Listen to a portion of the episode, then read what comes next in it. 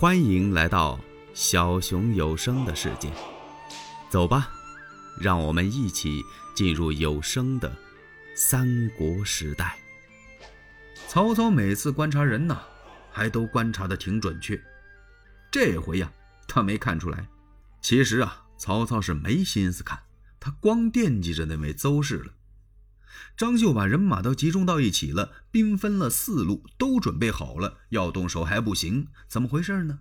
都知道啊，曹操的大帐前呢，把着辕门那位大将典韦非常厉害呀，两膀神力过人。此人有万将不敌之勇，手使一对短把青铜戟，重八十斤沉呐。那两军阵前取上将首级，真就像拿个玩物似的，谁能敌得了这个人呢？贾诩想了想，嗯，将军您不要慌，我知道最近典韦呀和咱们打仗的有一位偏将交了朋友了。谁呀？胡车儿，我可以跟他说说。张绣一听，呃，你跟他说些什么呀？我让胡车儿啊到典韦那儿去一趟，他最厉害的。不是那对戟吗？把他那对戟给他拿出来，也就是说偷出来。那典韦还有什么强人之处呢？哎呀，此计甚好，先生快快去办。贾诩就告诉胡琛胡琛就去找典韦去了。典韦还挺喜欢胡琛这个人，说他直爽，而且胡琛说是一个怪人。怎么怪人呢？说他那两条腿呀是日行八百，一天能跑七八百里地，而且两臂有几百斤的臂力。典韦高兴这样的人物，一见面啊，两个人就很投脾气，经常在一块喝酒。今儿胡车来找他，两人又喝上了。胡车今天喝得特别畅快呀，而且他喝的是酩酊大醉，哇哇直吐。典韦高兴了，朋友既然这样喝，我哪能不喝醉呀？那我要不喝醉，也对不起这个朋友啊！您倒少喝呀，咕噜咕噜的，他也大醉了，醉的是人事不省。两个人好一边一个躺在这块稀里呼噜像打雷似的全睡了。这时候，曹操在军帐也正在和周氏在那儿喝酒呢。忽然听营中一阵大乱，曹操就问了一声。啊，外面何事喧哗？启禀丞相，是张绣领兵巡营。哦，啊，哈哈哈哈好。曹操没介意，心说张绣还行啊，我跟他婶子在这大帐喝酒，他还忠心报国的为我巡营呢。这让他去巡吧。又过了一会儿，这又乱起来了，不但乱呢，而且还着了火了。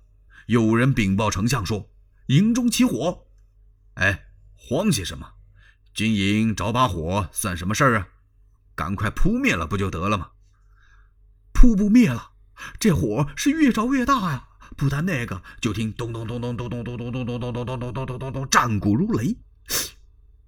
这怎么回事啊？紧跟着一声喊杀呀，是惊天动地。曹操一看不好，邹氏也吓得面无人色了。夫人莫慌。大帐前由典韦将军把守，是万无一失啊！确实是这么回事。可这位典韦将军醉了，那军校赶忙跑进来禀告他：张绣反了，带人马已经杀到了辕门。将军快醒，快醒醒！嗯，他翻了个身，呼，又睡了。哎呀，把他拉起来不行吗？拉不动啊！他体大身沉，可是典韦醉成这样，他心里不是一点都没明白。忽然间听见辕门外有动静，他也很警觉呀。可是酒这个东西太厉害了，酒不醉人人自醉嘛，是头沉脚飘啊。光明白不行，喝醉了的十有八九个心里都清楚，但是腿儿打飘了。不对，典韦一咕噜声由床上就坐起来了，他瞪起双眼来，侧耳这么一听。辕门有喊杀声，啊！噔一脚就把禀报的军校给踹到门外边去了。他伸手就摸摸双戟，戟不见了。啊！他转过脸来，再看看那胡车也踪影皆无。哎呀！典韦明白了，我上当了。胡车醉酒是假的，我是真的呀。他一个箭步由打大帐里闯出来，来到外头举目这么一看，辕门外灯笼火把，亮子游松，早如白昼一般。那喊杀声不绝呀，人马已经快到辕门了。典韦这么一着急，蹭蹭蹭，由打两个军校的肋下拔出两口单刀来，他就杀上去了，逢人就杀，遇人就砍。嘎吱嘎吱嘎吱嘎吱，一会儿的功夫，这两把刀的刀刃呐，全都卷了。哎呀，把典韦急的这使不上劲儿呢。那双戟一举，那是什么劲儿头？他趁手啊！不是有那么一句话吗？那手巧不如家上妙啊！那两把短刀就扔了。呵！怒吼一声，伸手抓起两个军卒来，他用活人打活人，噼里啪啦，噼里啪啦，打死好几十。只有典韦一人赤手空拳把住辕门，那些人马休想进得一步，让他杀的是步步倒退。哎，这可怎么办呢？啊，干脆咱们用乱箭传他吧！梆梆梆，随着一阵梆子声，呲呲呲呲呲呲呲呲，乱箭齐发噗噗噗噗噗噗噗。哎呀，典韦是身中数箭，他一声也不吭。可是时间一长，就支持不住了。大将典韦喊叫一声，口吐鲜血，扑通躺在了血泊之中，当时毙了命。虽然这人死了，躺在那地方，说木下钟点得有五分钟啊，没有人敢往典韦的身边过。你说厉害不厉害吧？死这么长时间，还那么大威风呢。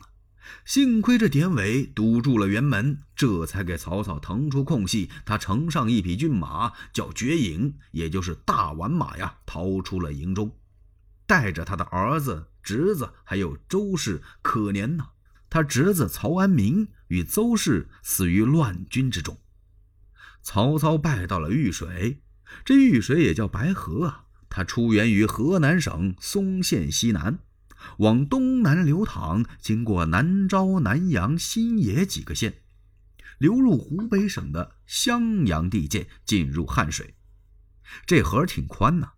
当曹操拜到御水旁边，就听一声弓弦响，嗖啪噗！哎呀！曹操左臂中了一箭，他在低头看胯下的大宛马，感情这马已经中了十几箭了。怨不得这匹马一边跑一边长鸣呢。曹操有点心疼啊！呼，他催动坐骑，淌着河水往对岸跑。刚跑到对岸岸这边，日噗，又飞来一箭，正中这绝影马的左目。呜这马一撩橛子，就把这位曹丞相给摔在了平川。欲知后事如何？且听下回分解。喜欢小熊的话，请点赞、订阅、加关注，你们的支持是小熊最大的动力。